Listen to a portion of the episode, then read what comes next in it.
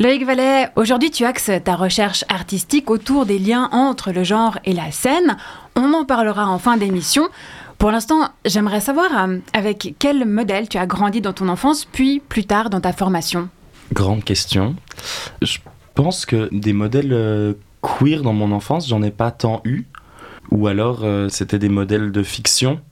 Et c'était des modèles de fiction à la moralité discutable, entre guillemets, dans le sens que euh, comme peut-être d'autres personnes queer qui nous écoutent, euh, j'ai toujours eu par exemple une fascination pour les méchants de Disney.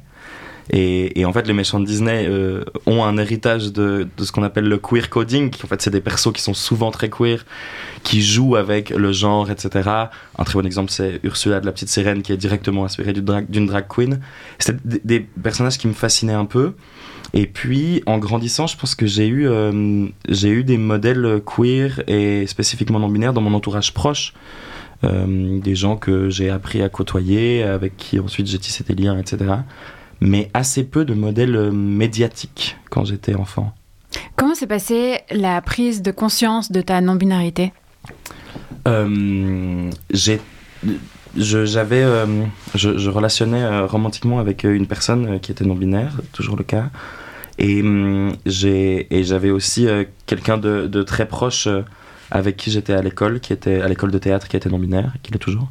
Hum, et, en fait, tout à coup, en discutant de leur rapport à ça, ça a fait très écho à moi et à mon rapport à ça. Et en fait, au fur et à mesure, je me suis rendu compte que ce système de binarité de genre, il m'était relativement étranger Hum, et, j'avais réussi à, en, deviner les codes et en appréhender certains, mais il y avait quand même un, sentiment euh, d'incongruence un peu quelque part. Hum, et, en fait, au bout d'un moment, à force de découvrir les mots, d'entendre des expériences sur ça, de pouvoir parler avec des gens, etc., hum, en fait, ça m'a fait me rendre compte que c'était quelque chose qui, qui me réalignait ce, cette conception-là de, de l'identité de genre Alors, euh, certaines personnes euh, qui emploient le terme euh, s'identifient au genre masculin et féminin, d'autres se situent entre les deux genres. Que veut dire pour toi non-binaire? Pour moi, non-binaire, c'est en dehors de ça. Euh, ça veut pas dire que c'est aucun des deux, ça veut pas dire que c'est les deux, ça veut pas dire que c'est entre les deux. J'ai tendance à dire que pour, moi, le, le genre, c'est un je, le vis beaucoup comme un, grand jeu auquel plein de gens jouent. Et je suis d'accord de connaître les règles, je suis pas tout le temps d'accord de jouer. T'es pas d'accord avec le concept en fait. Je suis pas d'accord avec le concept. Alors, les constructions sociales, l'appartenance à un groupe, définir euh, son identité sont des questions complexes, pas seulement pour les personnes non binaires, pour les hommes et les femmes aussi. On va écouter une partie de la bande-annonce du spectacle La tendresse qui parle de virilité et revoit les stéréotypes masculins.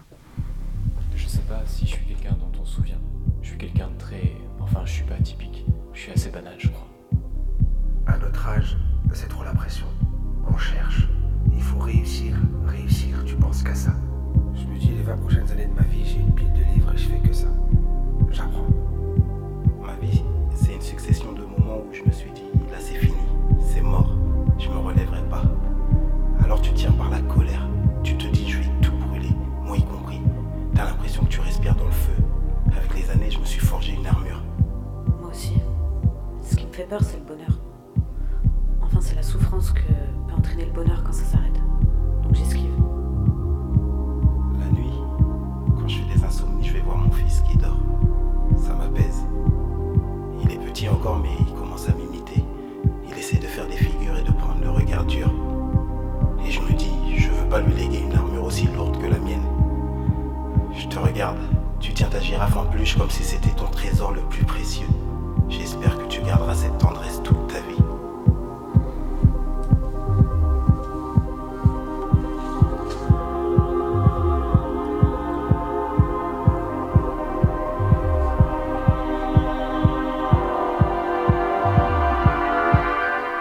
Lake Valley, que t'évoque cet extrait de bande-annonce? Alors, au-delà du fait que je trouve la musique spécialement belle euh, derrière et que je salue la personne qui l'a faite, je ne sais pas qui c'est, euh, je pense que ça m'évoque le fait que le genre, que ce soit en tant que principalement en tant que système, euh, concerne tout le monde.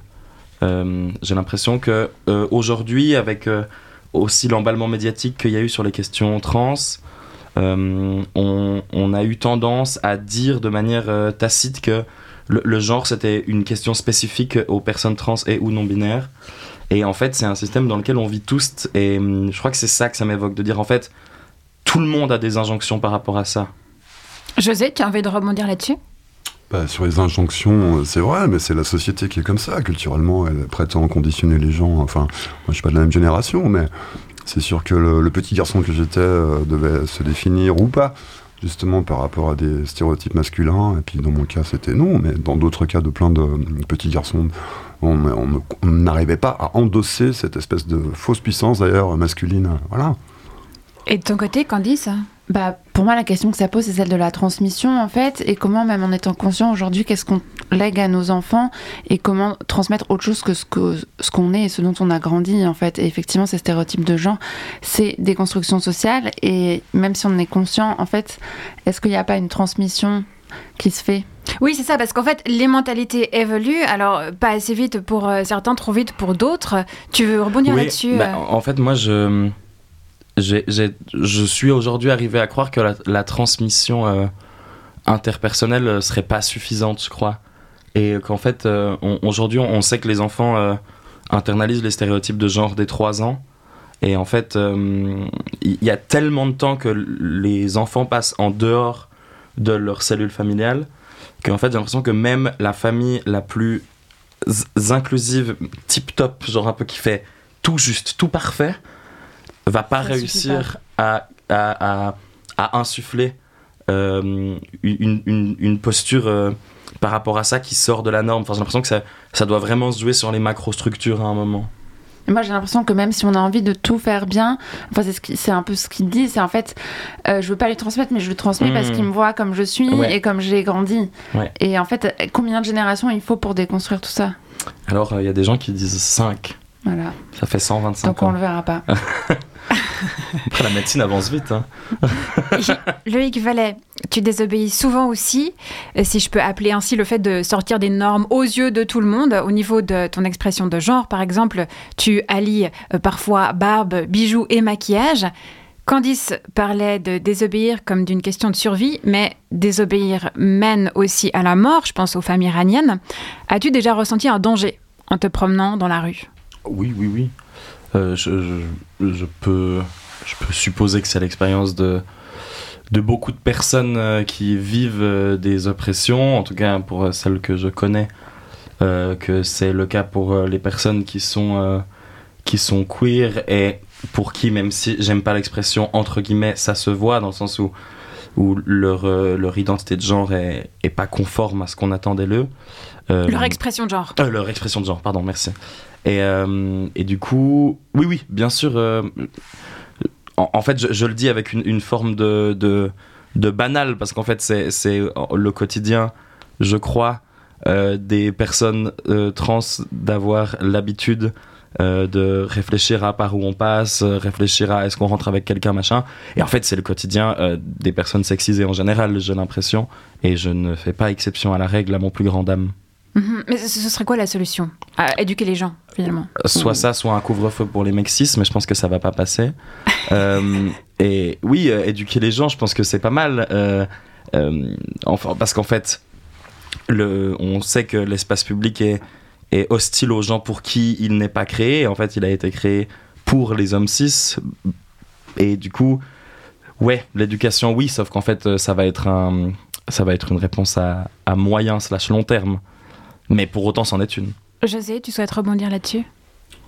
Euh, non, non, j'écoutais, euh, ouais, j'écoutais, puis non, mais je, oui, ça me renvoyait dans, les, euh, dans le backlash actuel euh, des extrêmes droites euh, qui, qui est en train d'arriver, quoi. C'est-à-dire, euh, il y a une haine, c'est vrai, il y a une haine féroce, euh, criminelle, qui est désinhibée, là, et c'est super inquiétant. J'étais là-dedans, mais j'ai aucun élément de réponse, à part observer avec inquiétude ce phénomène, quoi, de backlash. Et alors, euh, toi, je vais te demander, en tant que mec euh, cis, à quand remonte ton dernier moment de tendresse? Bah, c'est certainement avec ma petite, Elle a quel âge, ta petite? Elle a 6 ans et demi. Ta petite, c'est C'est ton que de la enfant. hein, tendresse, euh. C'est que- c'est Oui, pour les auditoristes. Merci, Candice. J'aimerais euh, votre avis en plateau sur euh, un élément qui a été relevé durant le téléphone. Comment traiter les clichés? Loïc Vallet, tu as l'habitude de le faire en improvisation. Mhm. Comment ne pas être outrancier? Est-ce que tu as déjà vu des équipes d'impro se faire huer par le public car elles étaient allées trop loin? Euh, non. Non, euh, alors déjà parce que je trouve que c'est... euh, je, je crois pas que l'improvisation, en tout cas dans ses formes les plus classiques, euh, ait un dispositif théâtral qui permette au, au public de s'opposer beaucoup à ce qui se passe sur scène. Euh, parce que c'est... Même si c'est participatif et tout ça, euh, j'ai l'impression que dans son acception la plus classique, il y a un truc un peu de, de joie et tout ça, et que c'est très dur en tant que public de, de faire un peu un statement de ça, ça ne va pas. Pour autant, j'ai vu des troupes d'improvisation faire nimp. Euh, et puis, ouais, en fait, sur la question de la présentation des clichés, et je trouvais intéressant euh, l'échange que tu as eu avec, je sais plus son prénom, Kevin Case. Merci, Kevin Caïs. Euh, en fait, se pose la question de est-ce qu'il faut les représenter ou pas? Est-ce qu'il faut représenter de la violence? Comment on représente de la violence Pour quel public on le fait Est-ce qu'on avertit ou pas Et je crois qu'en fait, c'est des, c'est des grosses questions quand on veut, quand on veut thématiser ces sujets-là. Euh, moi, j'ai- tendance à croire que tout peut se justifier selon le dispositif théâtral. Et en fait, ça m'intéresse de me poser la question de, ok, on est, si on veut faire société, on est obligé de composer avec la parole des, des oppresseurs Mhm. et, et des agresseurs aussi. C'est-à-dire qu'en fait, on, on peut pas, euh, on peut pas juste euh, les tuer, on peut pas juste les mettre très loin et, et ils reviennent jamais.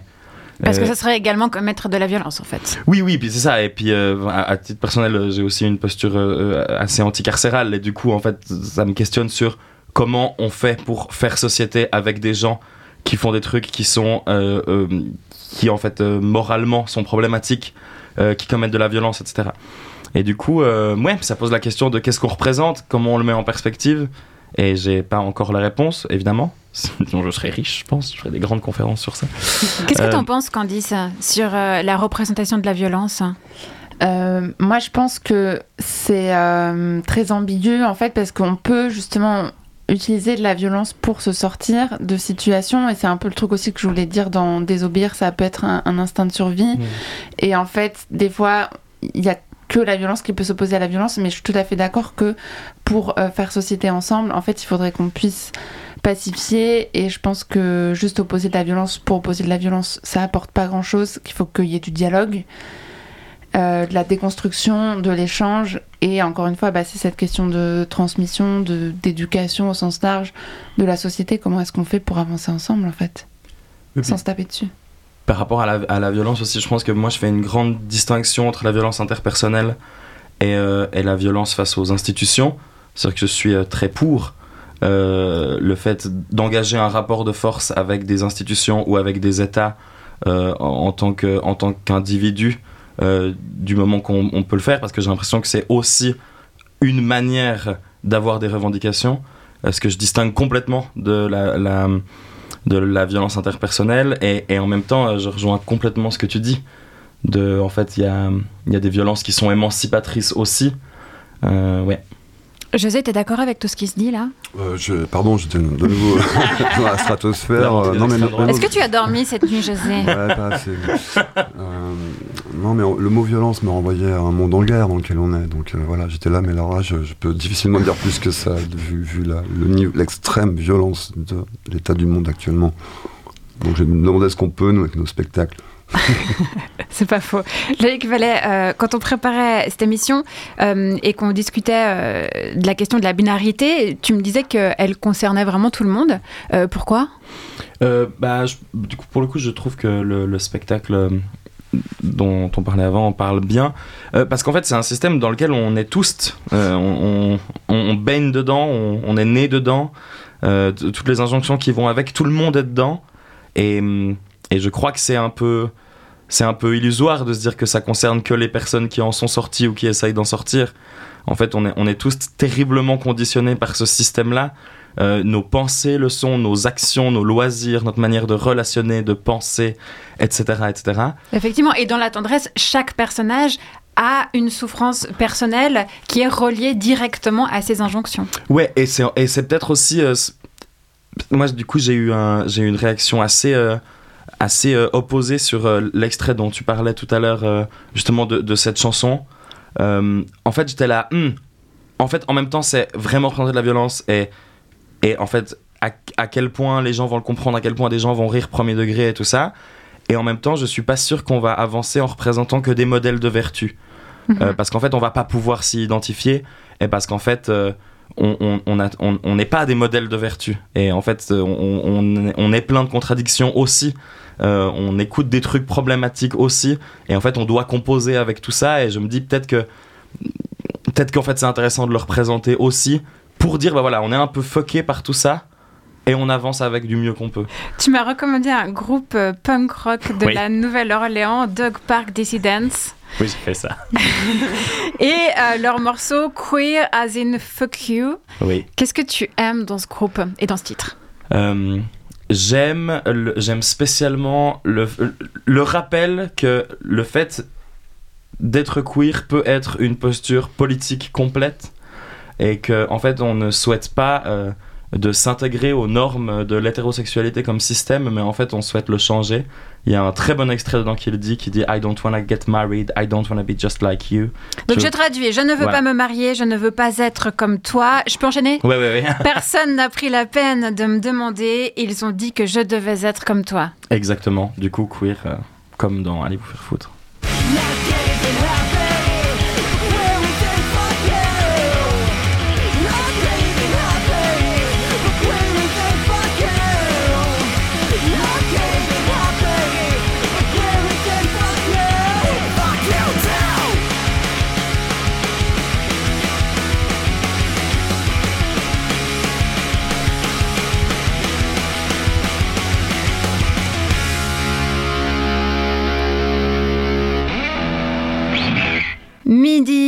bascule en studio et avec vous qui nous écoutez.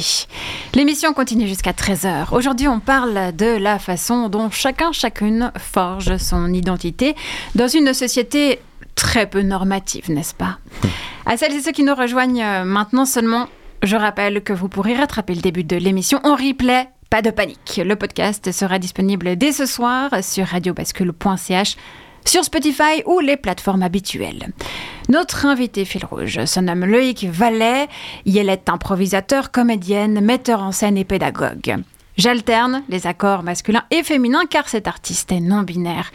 Loïc Vallet, tu as à ton actif des rôles d'hommes, des rôles de personnes non-binaires, mais tu n'as encore euh, jamais joué de personnage féminin. Sur la majeure partie des textes actuellement joués, le théâtre est binaire. Comment on écrit un rôle de personne non-binaire Comme un autre. Euh, exactement pareil. Mais Ouais. avant ton coming out, tu, tu disais que tu n'avais pas vu d'improvisatrice non-binaire sur le plateau et tu t'es donné la mission de montrer aux gens ce que Ouais. c'était. Euh, do- donc en fait, tu changes rien finalement, Non, alors, bah, d'après pour- ce que tu viens de dire. Non, non, parce que, alors, pour répondre en, en plusieurs points, euh, euh, ce que je voulais dire par comme un autre, c'est. euh, en fait, bah, tu l'as dit plusieurs fois pendant l'émission, euh, le genre, c'est une partie qui compose notre identité. Euh, une partie importante, mais pas unique. Et du coup, en fait, c'est tout à fait possible d'écrire des rôles euh, pour, de personnages non binaires qui, il s'avère, utilisent potentiellement des accords neutres ou ont euh, l'expression de genre qui leur est propre et tout ça, sans que le spectacle ou le rôle ne parle de cette non-binarité. Dans un processus aussi de rendre ça euh, mainstream et normal. Ça, c'est une possibilité, c'est une des manières de l'écrire. Euh, je pense qu'une autre manière de l'écrire, euh, c'est de réfléchir à c'est quoi les, éléments spécifiques euh, qui sont propres au parcours non-binaire. C'est c'est quoi les trucs qui arrivent dans notre vie et les autrement que juste quelle toilette choisir, parce que c'est quand même le truc qu'on me dit le plus quand on me parle de non-binarité. Et du coup, c'est creuser les éléments spécifiques et en faire une partie du personnage qui est du coup un personnage complexe avec plein d'autres choses.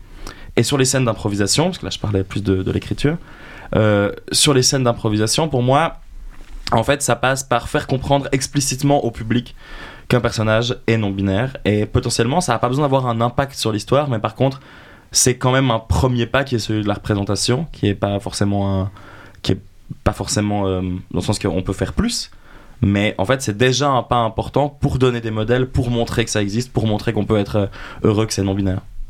Tu, tu parles euh, des toilettes. On, on a vu dans cette émission que les injonctions euh, sont nombreuses, donc quel que soit euh, le genre, les normes sociétales sont cause de souffrance. Euh, si on est une femme et qu'on va dans les toilettes euh, pour hommes, parce qu'on n'est pas d'accord avec le principe de genre, est-ce que euh, on serait pas aussi un peu non-binaire? Est-ce que la non-binarité est une position politique plus qu'autre chose? Non, mais ça, c'est pour pas faire la queue parce qu'il y a toujours la queue chez les femmes. Alors, je pense qu'il faut, il faut distinguer plusieurs choses. Euh, je pense que juste aller dans des toilettes euh, qui ne sont pas celles de son genre, euh, c'est pas être non-binaire.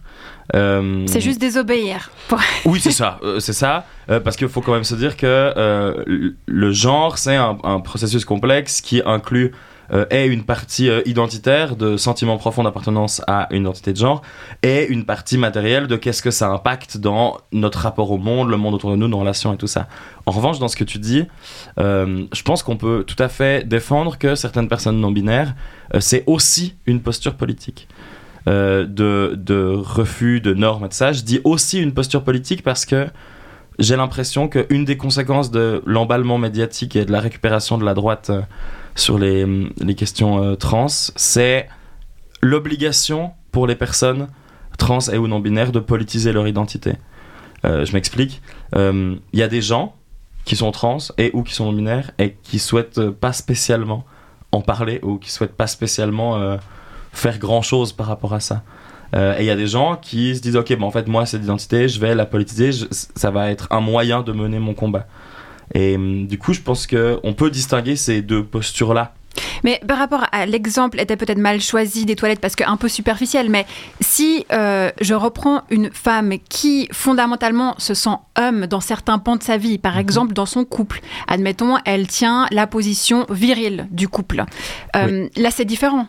C'est plus oui. en profondeur. Je- je- du coup moi je, je pense que enfin j'ai l'impression corrige-moi si c'est pas le cas qu'en fait tu parles d'incarner d'autres stéréotypes de genre Oui. Euh, et, et moi, je fais une distinction entre identité de genre, expression de genre et stéréotype de genre. Et j'ai l'impression que ces trois choses-là peuvent euh, euh, joyeusement se mêler.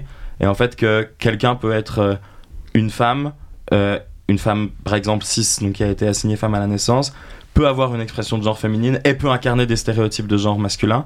J'ai l'impression que c'est pas parce que cette personne incarne des stéréotypes de genre masculin que cette personne, au fond d'elle, se sent un homme. Et c'est une excellente transition euh, vers le texte que tu vas nous lire. En 2022, euh, tu as créé sur commande la performance Our Genders. Oui. Euh, de quoi il s'agit exactement? Euh, il s'agit d'une commande pour un festival sur la question euh, des identités. Euh, et pour cette commande, j'ai demandé à 50 personnes de me dire euh, quel était leur genre, comment elles le définiraient, euh, comment elles le matérialiseraient aussi, si tout d'un coup on devait lui donner une matérialité. Et puis, euh, qu'est-ce qui les rendait heureux et heureuses et heureux dans, dans cette identité de genre-là. Et j'en ai écrit un texte que, que ensuite, qui est ensuite devenu une performance. Eh bien, on t'écoute. Mon identité de genre est chaotique. Le chaos. Quelle figure magnifique.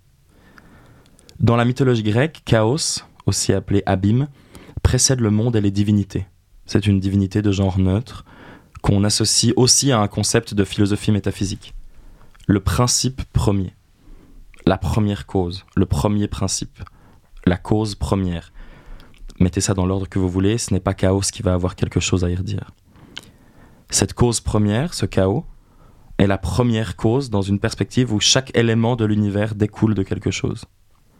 Les émotions d'un mot, le mot d'une langue, la langue d'une histoire, l'histoire d'un peuple, le peuple d'un continent, le continent d'une planète, la planète d'une explosion malencontreuse, l'explosion malencontreuse de corps célestes, les corps célestes d'une autre explosion, cette explosion d'un Big Bang, ce Big Bang de quelque chose qu'on ignore encore, ce quelque chose qu'on ignore encore d'un autre quelque chose qu'on ignore également, ce quelque chose qu'on ignore également peut-être s'il n'y a pas d'autres étapes encore inconnues du chaos. Et le chaos, de rien. Première cause. Le vaste incendie envahit le chaos. Les regards semblaient voir, les oreilles semblaient entendre encore ce désordre qui agita le monde dans ces temps où la terre et le ciel élevés s'entrechoquaient avec un épouvantable fracas, lorsque la terre allait périr et que le ciel cherchait à le détruire en s'écrasant. Dans cette même mythologie naissent du chaos Ereb, divinité primordiale de l'obscurité, des enfers et des ténèbres, et nuit. Je me suis égaré, mais je trouve ça beau de se dire que l'identité peut être chaotique. Que de son identité peut naître la nuit. J'aime cette idée, que de son identité peut naître la nuit. Ou, si vous permettez un glissement sémantique, que son identité peut naître la nuit. Merci beaucoup. Les identités chaotiques. Est-ce que, je pose cette question à l'ensemble euh, du plateau, est-ce que ce serait pas plus simple euh, si on abolissait le concept euh, de genre? Candice Bah oui, j'ai l'impression que ça résoudrait pas mal de choses.